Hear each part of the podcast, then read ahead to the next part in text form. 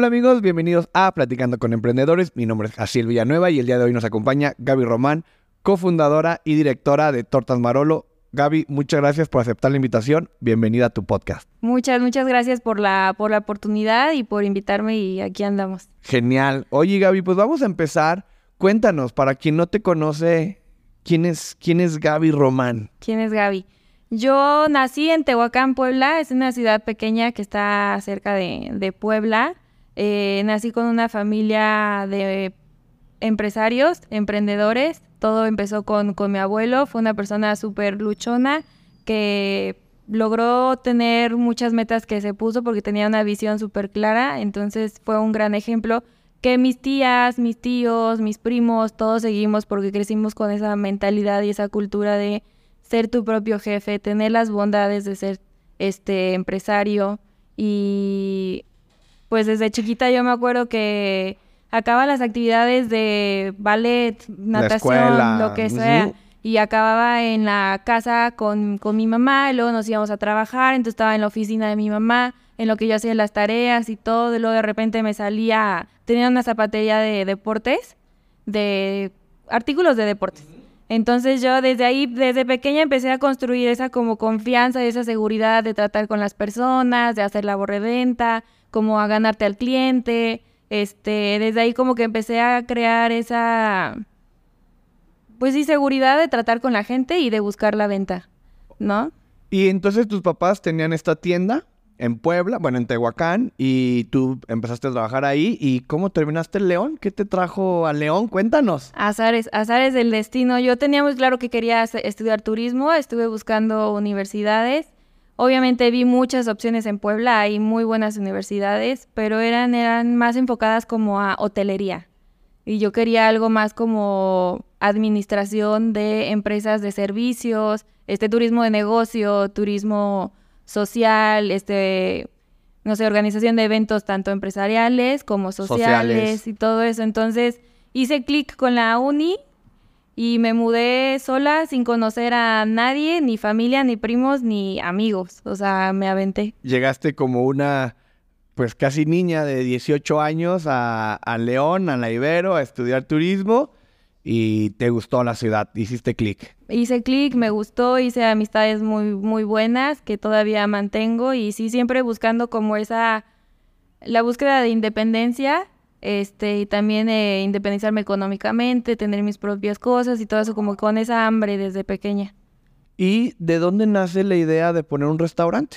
Y de poner un restaurante aparte de tortas de chilaquiles, porque lo que hablábamos antes de empezar a grabar es que eh, estoy casi seguro que fuiste pionera, al menos en la ciudad, de tortas de chilaquiles. Era un concepto que en León no existía. Digo, Marolo acaba de cumplir 10 años. Entonces, hace 10 años Seguramente alguien puede comentar que ya existían en otro lugar, pero creo yo no eran tan populares. Al menos en mi percepción fuiste pionera. Cuéntanos de dónde nace esa, esa idea. La idea nace de mi hermano, es, es mayor que yo, en una visita que tuvo a León. Eh, le empezó a gustar León y todo. Yo estaba en otro trabajo y ahí fue cuando él me dijo, oye, ¿por qué no emprendemos algo juntos? Sabemos de restaurantes, te digo, tengo primos que tienen restaurantes de almuerzos y todo eso, entonces en algún momento estuvimos trabajando con ellos, de que trabajos de un semestre y todo eso, entonces ya estábamos más empapados en el tema. Y dijo, pues estaría padre tú y yo abrir algo y ser jefes y empezar a armar algo pues de la familia. Y lo cual me encantó, yo ya estaba como un poco cansada de, de la chamba de Wedding Planner, que estaba padrísimo, aprendí muchísimo, me encantó pero también yo tenía esa hormiga y esa, ese chip de emprender. Sí, porque tú estabas en un trabajo, trabajabas con alguien más que era eh, banquetes o wedding planner. Saludos a Magali Calderón, que también ya estuvo aquí en el podcast, una wedding aquí de, de la ciudad. Entonces, te, digamos que estabas en ese trabajo, pero se da la oportunidad de poner el restaurante. ¿Cómo decidieron tortas de chilaquiles? ¿Qué, ¿Cuál fue esa chispa que los motivó a tortas de chilaquiles? A pensar en eso. Estábamos buscando algo, algo que siempre supimos, un restaurante chico, acogedor, hogareño, que comas rico. Yo extrañaba muchísimo la comida de Puebla, este, extrañaba la comida de, casa, entonces un platillo súper mexicano que muchas familias desayunamos puede que diario o muy seguido. Este, nosotros acostumbrábamos a pues, acompañarlo con el bolillo, ¿no? Era algo común. También vas a Puebla, a México, a esas áreas de México y está la torta de tamal, este, hay platillos diferentes. Entonces, para nosotros no era algo tan marciano como a mucha gente en León le pareció En ese momento, sí. Ajá. Entonces era nuestro enfoque con recetas de nuestra abuela, platillos que nos encantaban de ella, traerlos a, León y, y ir con ese, con ese concepto, ¿no? ¿Por qué Marolo? ¿Cuál, ¿Cuál, es la historia del nombre? ¿De, Marolo? Ajá, ¿de por qué se llaman las tortas de Marolo? Es las, son las iniciales del nombre de mi hermano. O sea, estábamos haciendo lluvia de ideas de que jugando con palabras y todo, y yo empecé a, a juntar, y él es Miguel Ángel Román López. Entonces ya de que Marolo, él no quería que se llamara Marolo. ¿Cómo? Solo mi nombre. Le dije, no, pues también están mis apellidos. O sea, a mí me gusta el nombre de Marolo, se me hace fácil de recordar y pegajoso, corto y fuerte. Y, suena como un nombre, de verdad. Yo pensé que era una persona, o sea, yo dije, ha de ser el abuelo, el tío o algo. Porque si bien es medio común usar las siglas, ¿no? O que las iniciales, pero a veces las palabras es como Bimalaitu. Ajá, ¿Qué, ¿qué es eso? No, ¿Cómo te acuerdas de eso? Pero Marolo realmente suena como a un nombre. Exacto, sí. Y en, eh, en aquel lejano 2014, si no me... No, 2013, perdón. ¿Qué retos? O sea, el cómo fue a abrir, qué, qué pensaron primero, porque abrieron donde están actualmente, que eso también hay que destacarlo. Es una zona dorada de la ciudad, como le dicen, Boulevard Campestre. En aquel entonces no estaba el Costco, no estaba HB, no, no había nada, todavía era, era, más zona habitación, no zona residencial, perdón, no, no tan comercial. Hoy pues se hizo el Boulevard de los restaurantes, ¿no? Pero cuando tú abriste, pues creo que estaba Seguros Monterrey y tú nada más, creo. Exacto. Cuéntanos los retos de, o sea, cómo, cómo armaron el plan de negocios que hicieron. Platícanos antes de abrir cómo, cómo se vivió. Había muchísima, muchísimos sueños, mucha motivación, ¿no? Empiezas a hacer esa, esa lluvia y empiezas a pulir, ya tienes todo así como te lo estás imaginando y luego, o sea, ¿cómo le hago? O sea, fue el, ¿y ahora qué sigue? Este, el primer reto así inmediato fue, pues hay que conseguir préstamo en el banco. Este, hay que tocar puertas, hay que ver cómo le vamos a armar, ¿no? Porque necesitas que financiarte. Claro. Y también el segundo reto también de los de inmediato fue encontrar el lugar donde abrir. Me quiero tener este escrito fue personal, fue de negocios. Eh, fue personal. Que está bien raro porque la mayoría de los emprendedores que quieren poner un, hoy quizá hay más, pero casi todos los préstamos son personales. Sí. y, lo menciono porque un crédito personal suele ser mucho más caro que un crédito de negocios, pero rara vez te dan un crédito de negocios para emprender. Normalmente te lo dan cuando ya tienes un negocio. Claro. Sí, pero para emprender creo que hay más oportunidades hoy, pero hace 10 años era un, era un préstamo personal.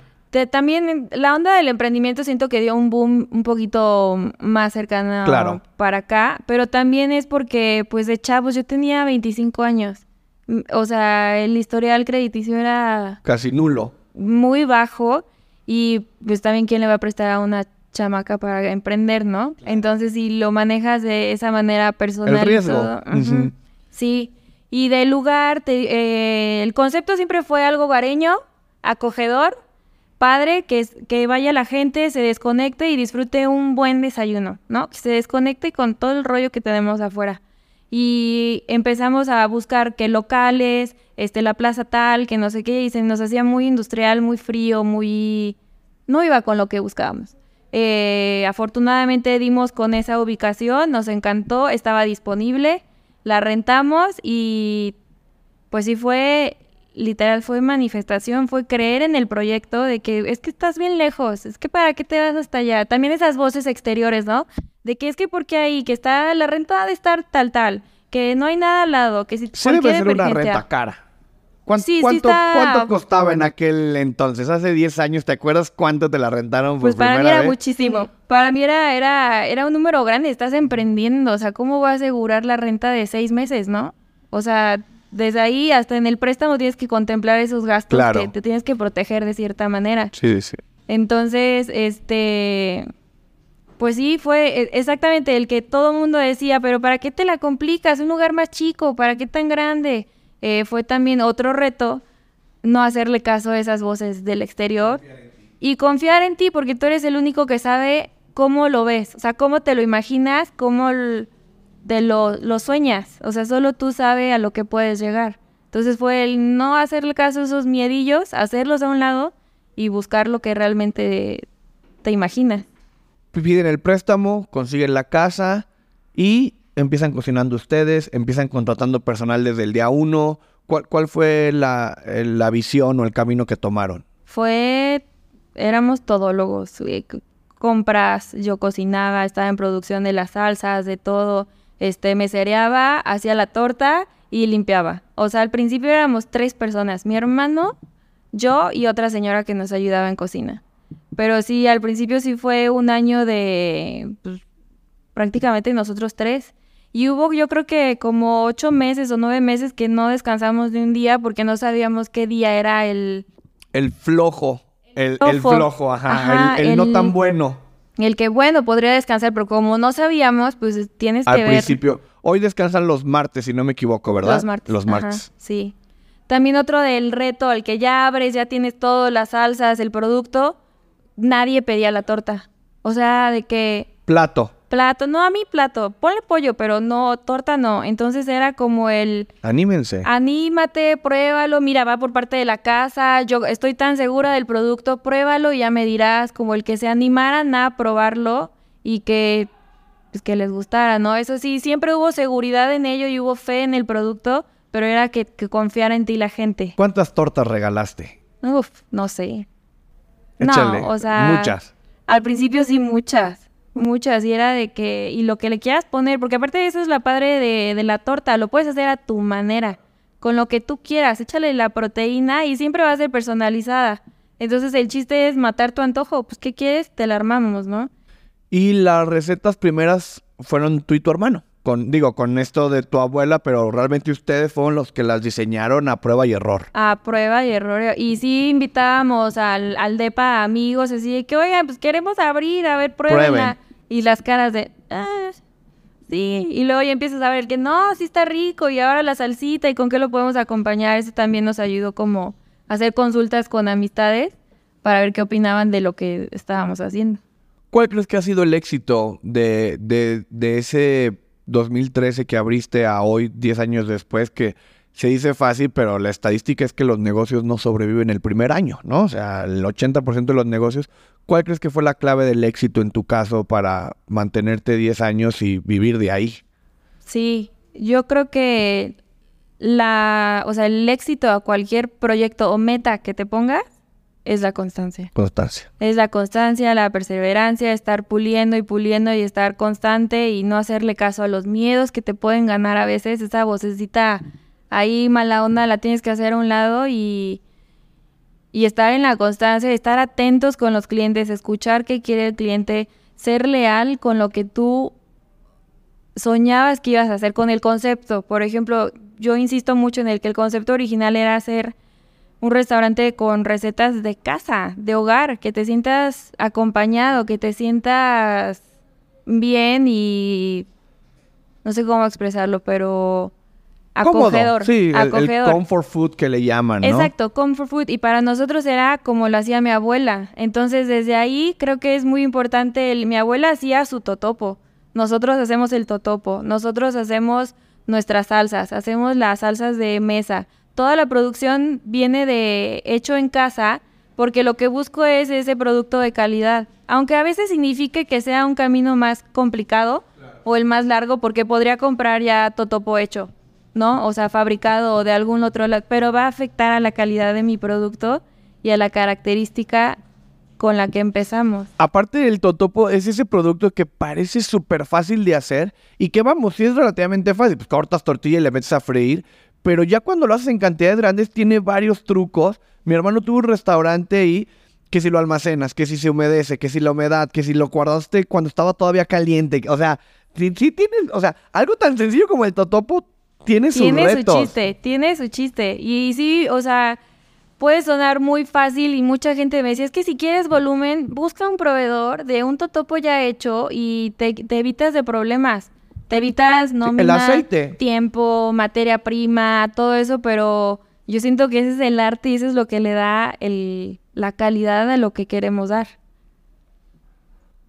¿Cómo, ¿Cómo controlas hoy el restaurante, no? Porque ahorita, por ejemplo, está abierto, ¿no? Y está en servicio y tú tienes oportunidad de estar acá, que luego en gastronomía ese, ese también es un reto. Hay, hay restaurantes muy exitosos, pero que si el dueño no está ahí... Se siente. no funciona. Ajá. ¿Cómo, ¿Cómo controlas hoy el restaurante? ¿Cómo está tu equipo? ¿Cómo lo operas? Platícanos un poquito de tu operación.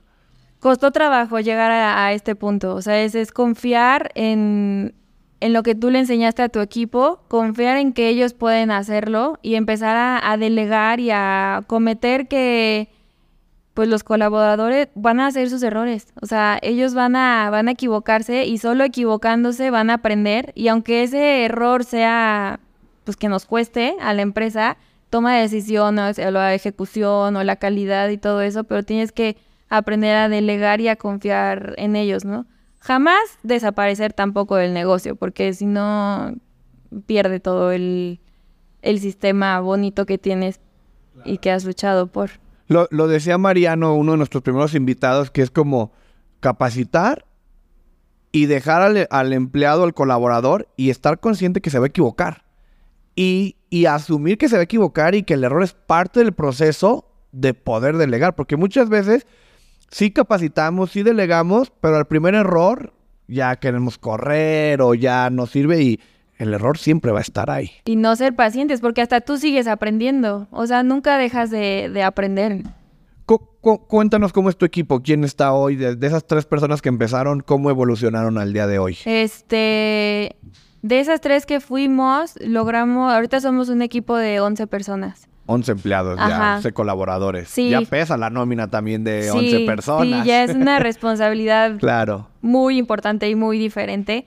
Pero me gusta, me gusta la dinámica que tenemos ahorita de que somos, somos equipo, ¿no? Los, todos queremos llegar a la misma meta y yo siempre pongo de ejemplo el, el, como un equipo de remo, que vas todos en, el, en la misma balanza y cada quien tiene su remo, cada quien sabe qué tarea tiene que hacer y todos tenemos que ir al mismo ritmo porque todos vamos hacia la misma meta, ¿no? Y uno como líder va dirigiendo y va diciendo cómo va el agua, cómo va el viento, más fuerza acá, más fuerza allá, como ir este, sabiendo tomar ese papel de líder que a veces cuesta, porque a veces sabes, espérame, yo lo hago más rápido y más fácil, pero deja que ellos hagan sus tareas y tienes que aprender a confiar en ellos y ellos a tomar esa responsabilidad de que es mi tarea y mi equipo cuenta con ello. Acabas de decir algo bien valioso, el yo lo hago más rápido y mejor. Sí, pero si no lo sueltas, pues nunca vas a crecer, ¿no? O sea, siempre vas a tener que hacerlo tú y ahí vas a estar centrada.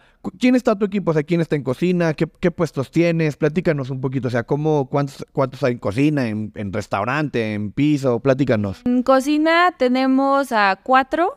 Después está Caja, que es también gerente que está encargado. Eh, tenemos en bebidas también a dos.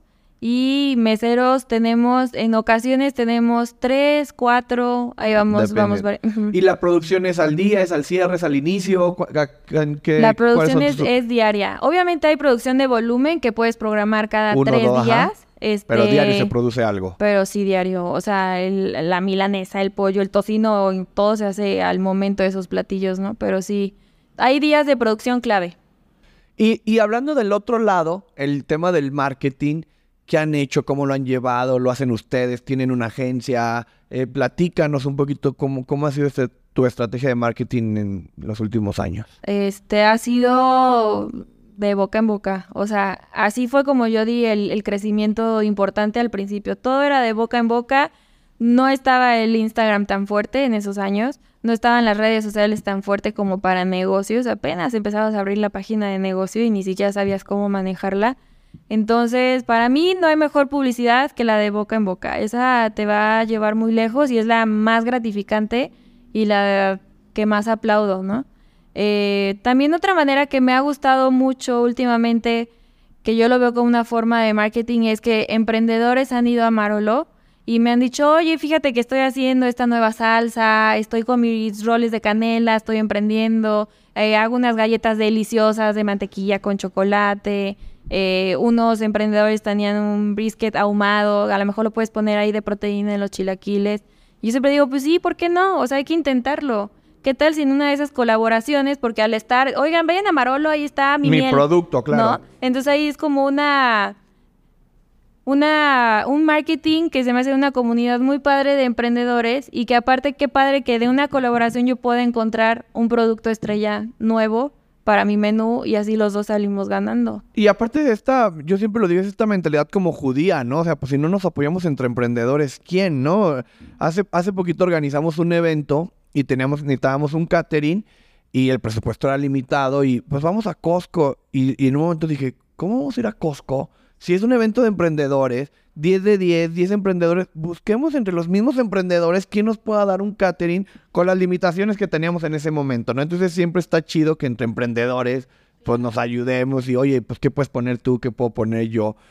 Hablando de estas colaboraciones, ¿cómo te va con las plataformas? ¿Estás, no estás? ¿Son una herramienta útil para no? Te lo pregunto porque en el podcast han venido varias eh, mm, personas de la gastronomía y hay opiniones muy encontradas, ¿no? A quién le encanta, a quién no, quién está a favor, quién son una herramienta muy valiosa, quién tuvo una mala experiencia. ¿Cómo te va a ti en general con Didi, Uber? Cuéntanos. Con Uber son los primeros con los que le entramos. Ellos nos buscaron cuando apenas iba a llegar Uber a, León.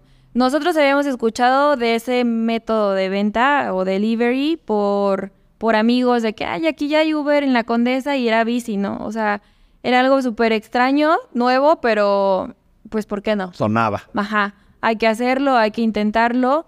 Nos funcionó, nos funcionó muy bien. Incluso tuvimos que hacer una línea de producción especial para Uber y otra línea de producción para comedor. Entonces, Hubo un año que nos dieron el reconocimiento del restaurante con mayores ventas de Uber. O sea, hicimos, nos adaptamos muy bien a esa forma de, venta. Y es que además el producto se presta bien, ¿no? Porque también es eso, no todo lo puedes pedir. bueno, se puede pedir todo, pero no toda la experiencia es igual. Y aún así es complicado. Eh, no, tiene sus retos, pero por ejemplo, me acuerdo mucho. Yo la verdad no soy tan fan de pedir las plataformas, no, no, no, no soy muy fan, no sé por qué. Pero me acuerdo que pedí una vez un choriqueso, también no sé por qué a mí se me ocurre pedir un choriqueso. Y neta me llegó en esas charolitas de reima cuadradas, así con una bolsa que yo dije, neta emprendedor, o sea, échale tres pesos al empaque, ¿no? Bueno, no era su culpa, pero creo que hay un reto en, la torta porque o se aguada o no. ¿Cómo, ¿Cómo lo resuelven ustedes? ¿Cómo lo resolvieron? Generalmente esa es la desventaja de, de, Uber y del... Pues no te va a llegar igual que, que si vinieras acá, ¿no? Y eso es bien sabido, pero la gente a veces no logra como a visionar un poquito más eso. Ese es chilaquil. ¿Cómo le hago para que te lleguen crujientes? Y ahora también hay gente que póngale más salsa, o sea, más aguados. Entonces es como darle gusto a, a todo y yo siempre pongo como que me pongan en las observaciones qué es lo que desean que les llegue. Y ahí también entra ese factor que a mí no me gusta porque es, no es comunicación humana que dicen, eh, la salsa aparte, híjole, ¿cuál salsa? ¿La del chilaquil o la salsa la salsa de mesa? que le pongo, claro. Ajá, como eso pierdes mucho mm. tacto con el cliente. Aparte, en estricto sentido, no puedes mandar unos chilaquiles con la salsa aparte, porque no son chilaquiles, son totopos con salsa. Ay, gracias. O, sea, entiendo que hay muchos restaurantes que, que te llevan el totopo y ahí te, te ponen la salsa caliente. ajá. Está padre. Pero es en estricto sentido, bueno, ¿quién soy yo para definir estricto sentido? Pero yo creo que la salsa sí se debe pasar por, por, el, por el sartén, ¿no? Y con el totopo. Claro, la temperatura de la salsa que llegue con el totopo, que el totopo absorba un poquito el saborcito. Exacto. O sea, ese es, el platillo es el totopo con salsa. Sí. O sea, ese es chilaquiles. Sí, porque si no serían nachos, por así decirlo, ¿no? Exacto, pero ahí es cuando pierdes esta comunicación con el cliente, que yo lo voy a hacer como tú quieras, pero a veces el, la observación que mandas pues no te va a entender todo el mundo lo que quieres escribir. ¿Eres team chilaquil crujiente o chilaquil aguadito? Crunchy, crunchy forever. Crunchy, crunchy Crunchy, Creo que ese es un gran debate, ¿no? Crunchy o, aguadito. ¿Tú eres? Yo soy mixto, o sea, sí me gusta que haya unos muy aguaditos, pero como que los de arriba sí estén, sí estén crunchies. Y es que aparte, digo, no sé si eso es muy de mamá o no, pero en, en mi casa mi mamá siempre los hizo aguados. Siempre, o sea, e, ella como que metía el totopo, la salsa y los dejaba ahí, le ponía el queso, les tapaba, entonces lo destinaba muy rico. Pero era chilaquil agua. Entonces, cuando la primera vez los probé en crunchy, no me acuerdo dónde, o crujientes, dije, mmm, está chido, pero como que esa, esa mezcla, ¿no? sí. Y ahora en las plataformas, digo, en aquel entonces te fue muy bien. Ahora sigues arriba, te subaste a más. ¿Cómo, te va ahora? Me... Ahora las comisiones cambiaron bastante. Ya es, ya ¿Más fuertes? Las comisiones sí son, son más ¿Cu- altas. ¿Cuánto te tumbas si no lo puedes compartir? O sea, Una buena partida del pastel, o sea, se llevan de comisiones el 30. ok. Más impuestos, porque ahora ya te tienes que dar de alta en venta en plataformas y tecnología, entonces ahí también se te va una partecita importante, significativa. Entonces yo lo veo más como por darle gusto al, al cliente y casi casi marketing, porque estás en Uber. O sea, ahí te, te van a ver y te van a recordar. Y sí te permite la plataforma incrementar el costo, ¿verdad? O Sí. sea, sí, porque hubo un momento en el que no. Me acuerdo que al principio la Uber te decía, el mismo precio del restaurante tiene que ser el precio de la plataforma, pero te va a tumbar el 30 y dices, ah, caray, pues, a veces ah, hay ciertos platillos que qui- quizá no tengan ni esa, ese margen de utilidad, ¿no? Algunos, me queda claro que otros sí. Ahora sí te permite ajustar. Claro, y algo que a lo mejor no muchos clientes saben es que antes era un socio repartidor, o sea, el, el de la moto que nos ayuda, para tu pedido. Y ahora un socio repartidor llega a Marolo y ya tiene tres en la mochila. O sea, ya pasó a tres restaurantes antes, luego va al tuyo y luego va a repartir cuatro envíos. O sea, ¿cuánto va a tardar el producto en llegar a ti? En la hielera, en su mochila en su hielera. mochila que luego no, no cierran y todo. no o sea, están tan chidas.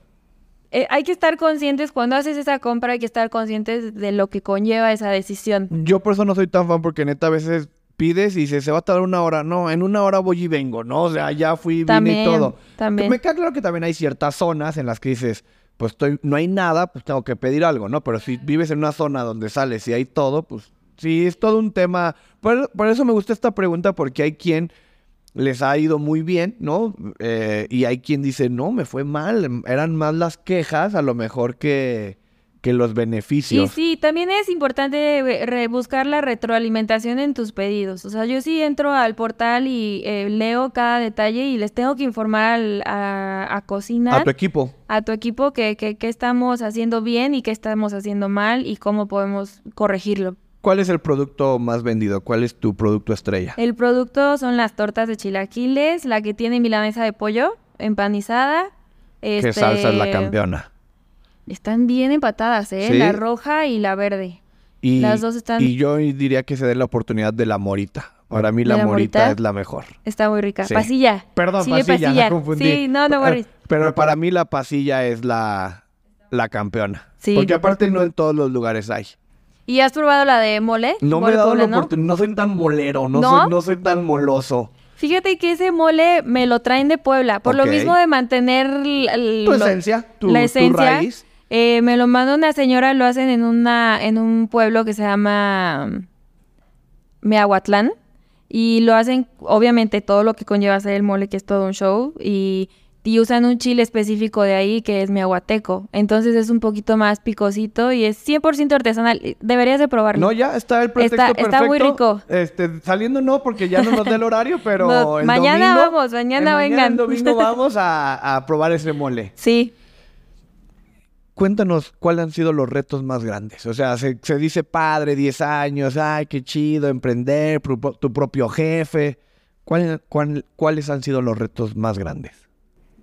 Grandes y significativos en cuanto a que el negocio aprendió lecciones y también yo como emprendedora fue, se me ocurren dos. El primero fue, Marolo, ya, ya estábamos teniendo una demanda alta, padrísima, fila de espera, o sea, una locura, ya teníamos un ritmo muy, muy cool. Y obviamente también ya teníamos nuestros ahorritos, ya estábamos con la visión de que vamos a remodelar y ahora ya podemos poner el techito aquí, todo eso, y de repente, ¡pum! Pandemia. Pandemia. Pandemia. Querida pandemia.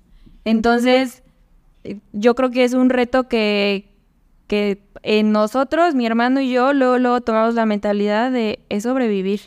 Es sobrevivir y lucharle y pulirle. Los ahorros nos ayudaron un poco, entonces lección aprendida, eso Ahorra. a- ahorra, este, tiene, aunque sea poco, pero algo, un colchoncito que ¿Cuánto, se, se cuánto esfuma. tiempo duraste cerrado full? Nunca cerré. Todo, todo para llevar.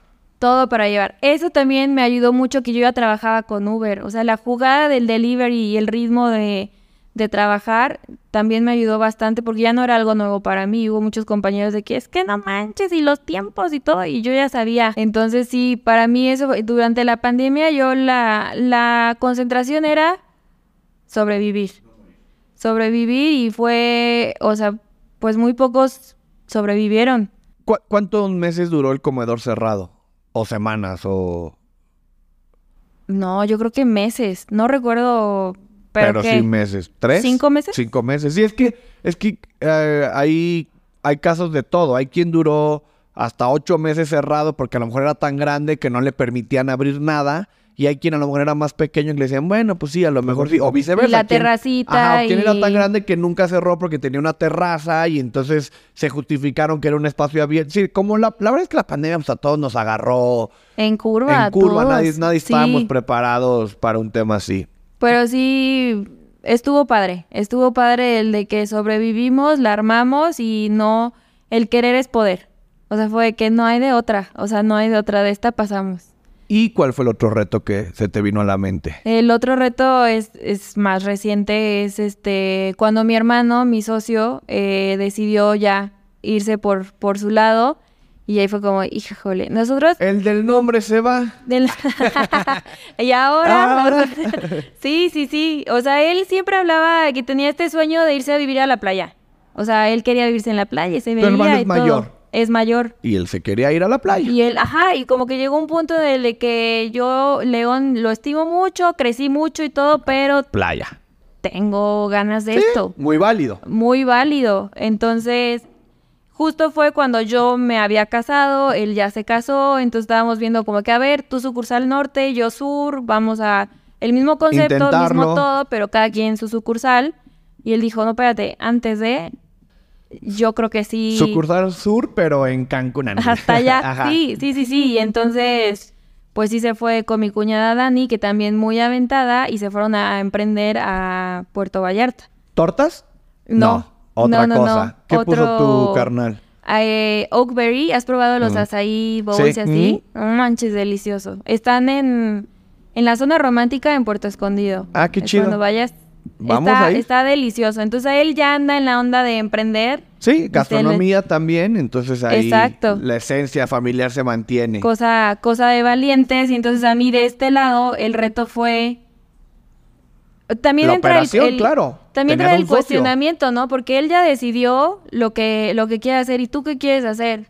O sea, porque también te puedes, claro. ¿no? Y, fue un trabajo muy padre y que dije, pues yo sí lo quiero seguir. O sea, yo soy buena en esto, me gusta esto, ya lo sé hacer. Tengo 10 años. Y este barco va a seguir, o sea, lo tengo que hacer. ¿Cómo lo voy a hacer? Pues no sé, otra vez tengo que reaprender tareas que ya a mí ya no me tocaban hacer. Al, final de cuentas, tener un socio siempre es cool, ¿no? Bueno, un buen socio.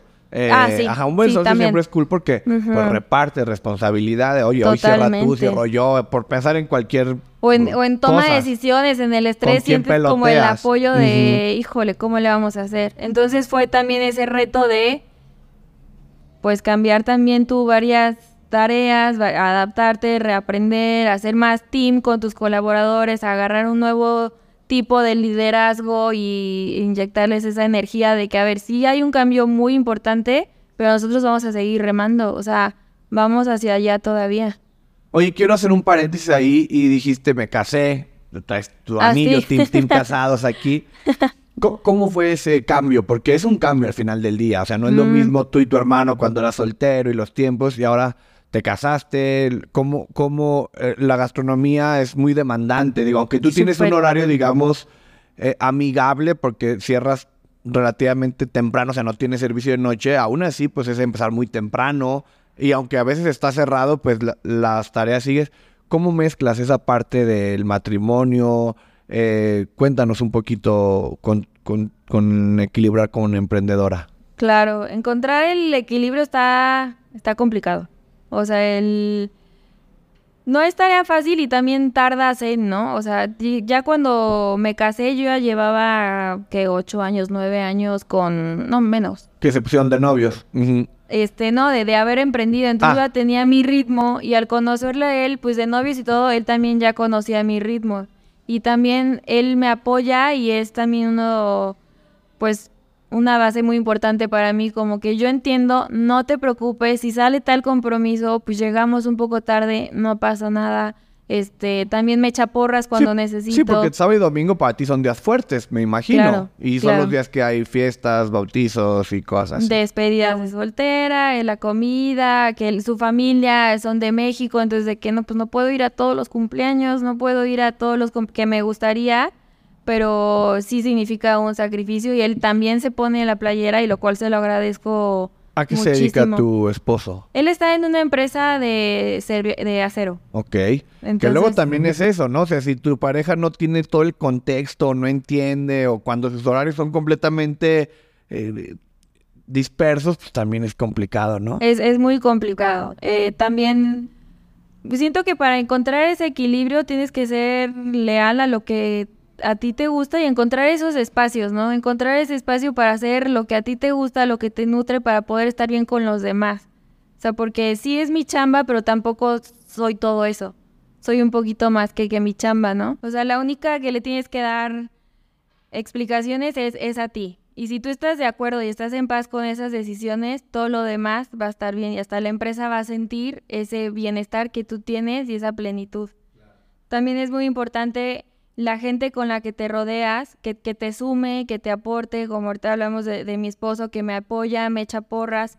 También mi mamá siempre ha sido clave en, en mí, es mi porrista número uno. Siempre me está escuchando, me está dando ideas de que, ok, Gaby, bueno, ya, ya lloraste, estás estresada, estás nublada, ¿qué vas a hacer? Entonces, como, ¿qué vas a hacer? ¿Cómo lo vas a solucionar? Porque yo sé que tú puedes. Entonces, siempre es como ese apoyo, mi papá también siempre de que, oye, precaución con esto, tienes que hacerlo. No te preocupes si no puedes venir, yo sé que es chamba, chamba es chamba. Eso también tienen ellos una muy claro y, y a mí, para mí ha sido muy esencial que, lo entiendan y que me apoyen y que no, que no me exijan de que, oye, es que casi no vienes y todo eso, porque saben lo que conlleva poder llegar a, a tus metas, ¿no? Entonces esa, esa base, también esa relación con mi hermano, esa comunicación, la gente que te rodea, que te suma, pues va formando una base en ti que gracias a ellos, pues estoy donde estoy por ellos, ¿no? Por, por sus porras, por sus ánimos y por empujarme. Para poder tú estar bien, tienes que tener ese apoyo y tu empresa lo va a sentir también. Se va tu hermano y a nivel interno, o sea, había una sociedad, ¿no? Y te lo pregunto porque muchas veces cuando emprendemos con hermanos, pues a lo mejor en lo último que piensas es en qué va a pasar cuando nos separemos, qué es tuyo, qué es mío, te voy a liquidar, te compro tu parte. ¿Cómo lo llevaron ustedes? Platícanos. De algo que antes de que él dijera, antes de casarnos, o sea, hablamos, esto es una empresa tuya y mía. Sea, se acabó. Porque luego hay Sí, cuando, se- cuando ya entran las cuñadas con cuños, nueros, con yernas, ideas a etcétera. aportar Ujú. o algo, o alguien también ah, nos llegaban ofertas de que, oigan, Nos yo le asociamos. entro y no sé qué. Entonces siempre tuvimos claro de que esto es tuyo y mío y las decisiones son de nosotros dos y somos, o sea, dos. Pero jamás me voy a pelear contigo por dinero, o sea, jamás. Yo con, con él tengo una, una relación súper bonita, un bonding muy fuerte, o sea, es como, es mi mejor amigo, es mi Gandhi, yo le digo. ¿Solo son ustedes dos? Solo somos nosotros dos, entonces... bueno, de, de hijos. Ajá. Ajá, Entonces, o sea, uno de mis anhelos es que cuando tenga hijos se lleven así de, de cool Como yo me llevo hermano, con él, ¿no? Entonces, Miguel para Ángel. nosotros siempre fue hermanos antes que socios. Siempre. Y claro, la, la, la separación fue muy sana, muy clara de que, a ver, pues te voy a dar tu parte. Este, Te compro tu parte. Claro, porque yo me voy a quedar con todo y, y tú chambeaste muchísimo tiempo y te la rifaste igual que yo y entonces, este, pues súper merecido, ¿no? ¿Fue un pago Entonces, único? ¿Le sigues pagando? ¿Cómo Ya fue no, ahí? le, ya no le debo. Es que, es que esa Ya. es la realidad, o sea, Sí. no es como, ah, sí, claro, déjame ir a la casa y ten tu... Pues no hay, No. entonces fue un acuerdo, ¿no? Total. ¿Cuánto tiempo duraste pagándole? ¿Qué será? Como... En enero fue el año, entonces menos del año. Pues es un reto al final del día porque pues ahora era sacar otro, una gran nómina, me imagino. Claro, claro, o sea, era, era, pues sí. Sí, era una Sí, lana. pues, fue parte del reto también de que pues tengo que sacar el barco y aparte también esta parte cubrirla y... Pero me imagino que el primer mes que no tuviste que hacer ese pago fue así como, Ah, mira. manches, sí fue de que, mira todo este Exacto, hay, flujo. hay algo, hay algo de flujo. ¿Qué consejo le darías a alguien que quiere empezar? Vamos a pensar que alguien que esté estudiando gastronomía o alguien que ni siquiera esté estudiando gastronomía, pero que es muy común. El mexicano, uno, uno de los negocios más populares es cualquier cosa de comida, desde un puesto de quesadillas hasta el restaurante más fresa. ¿Qué consejo le darías a alguien que quiere entrar en el mundo de la gastronomía? Vas. O sea, aviéntate, aviéntate. No lo pienses, no lo sobrepienses. Si tienes una idea muy buena, no la guardes para después. O sea, no la guardes cuando ya tengas tu local hermoso, con las mesas, las más lindas, la vajilla la más linda, entonces ya vas a sacar tu idea. No la guardes, o sea, la tienes que sacar desde el inicio, la tienes que lanzar. No, no te esfuerces, más bien esfuérzate por el progreso, no por la perfección. O sea, busca el progreso, enfócate en tu paso a pasito, el cómo vas a ir avanzando. En eso no nadie empieza con todo perfecto. No lo pienses, no tengas miedo y lo tienes que hacer. Me gustó esa frase, se va a quedar para la eternidad. Enfócate en el progreso. No en la Porque normalmente te enfocas en el resultado. Y está bien. O sea, todos los emprendedores nos enfocamos en el resultado, en la campaña, en el producto, en el servicio. Enfócate en el progreso, en que mejores el progreso o en tener progreso y por añadidura va a venir un buen resultado. Totalmente. Una conferencia que fui que admiro mucho a Marisa, la Marisa, de los, claro. ¿no? Algún día va a estar en este podcast, está decretado. Ojalá, oye, claro, vamos a manifestarlo. Vamos a manifestarlo. Pero algo que me quedé mucho, he aprendido de ella, pero con esa conferencia se me quedó el de que tienes que aplaudirte tus logros, por más pequeños y diminutos que pienses que son, son claves.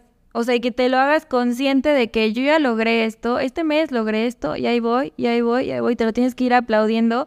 Y eso es la chulada de la meta, ¿no? Que vas progresando, vas llegando. Y ahora, pues cuéntanos cómo es un día de Gaby, ¿no? Digo, a lo mejor alguien se quiere animar, pero cuéntanos cómo es tu día, o sea, que hasta te levantas, a qué horas. Digo, me claro que pueden ser diferentes, pero más o menos cómo es tu, tu rutina, cómo es la rutina de una emprendedora gastronómica. Del tingo al tango. Para arriba, para abajo, este, con compras, con delivery, con, con muchos pendientes. ¿Qué empiezas tu día? Ahorita el ejercicio temprano, Ok. mañanero. Mm. O sea, a las cinco y media me estoy levantando y voy a clase seis y media de la mañana. Eh, es- me ayuda también a estar como más, motivada, activa, sana, fuerte. Entonces, el, el ejercicio y siempre me vas a ver en Marolo. O sea, hay días que son como de compras, de bancos, ¿no? O sea, tengo mi semana ya como muy bien programada, pero siempre diario voy a estar en Marolo porque es, es donde me gusta estar. Me es consta, porque las últimas tres veces que he ido, ahí te he visto de, aunque sea de reojos, digo, no tenía el gusto, no te saludaba, pero ahí decía, mira, a mí se me hace que ella es la dueña, yo decía. Y llegas a Marolo, ¿a qué hora llegas? A, digo, diferentes días, pero llegas y ¿qué haces tú ahora ya? O sea, porque me queda claro que ya no tienes como un, puesto, porque si tuvieras un puesto no podrías estar aquí, pero ahora llegas y, y ¿qué te toca hacer? Pues ya muchas tareas administrativas, obviamente, entonces estar en la oficina de lo administrativo, pero también bajo al campo de la batalla y un día me vas a ver en la caja, un día me vas a ver en plancha, en cocina, en bebidas, porque aparte de que es lo que me gusta, me, me encanta que al estar ahí en la batalla abres el canal de comunicación con tus colaboradores. Y ahí es cuando ellos te pueden dar, igual te pueden dar una buena idea, igual y puedes aprender de ellos y creas una mejor como comunicación o teamwork con ellos porque estás, o sea, en la batalla. ¿Eres de las que te gusta llegar a la mesa y saludar o no? ¿O cómo está? ¿Todo bien? ¿O prefieres mantener distancia, no molestar? ¿Qué- ¿Cuál es tu estilo con los comensales? No era. Miguel, mi, eh, mi hermano era buenísimo. Era, él era, es muy sociable, muy noble, muy, se le da cañón. Y yo soy buenísima atrás, Sí, en- en, en- el rush, en la adrenalina y dirigiendo y todo, ¿no? Entonces yo siempre decía, Así estamos bien. Tú, Muy tú- bien. Yo aquí, tú allá. Ajá, y no últimamente igual, o sea, sal, saluda, también porque es retroalimentación súper importante y es estar checando. Y yo creo que al 90% de las personas nos gusta ir a un lugar y que el dueño, el director, te de palabras, te, te salude, te pregunte cómo te fue. O sea, creo que la mayoría de las personas nos gusta el sentirnos queridos, atendidos, especiales. La atención, el de que, que le importe el, tu opinión sobre lo que está haciendo. ¿Qué sigue? ¿Qué sigue para Gaby? ¿Quieres abrir otra? ¿Quieres emprender otra cosa? ¿Qué, qué viene para el futuro de Gaby? Vienen cosas padres, vienen, vienen cosas padres. eh, ahorita me encuentro muy, muy motivada y emocionada. Va a haber una remodelación cool en, en Marolo. Va a ser la nueva era de, de Marolo. ¿Este año? Ajá. Ah, qué chido. Entonces, este, se vienen muchas, muchas sorpresas y cambios padres para que nos, nos sigan, nos sigan visitando. Ahí estaremos. Y, y pues les va, les va a gustar lo nuevo que se viene. Imagínate que te digo que tu próxima publicación se va a hacer viral. Muy viral. Lo van a ver millones de personas. ¿Qué diría esa publicación de Gaby para el mundo? Está difícil, ¿eh? Está difícil.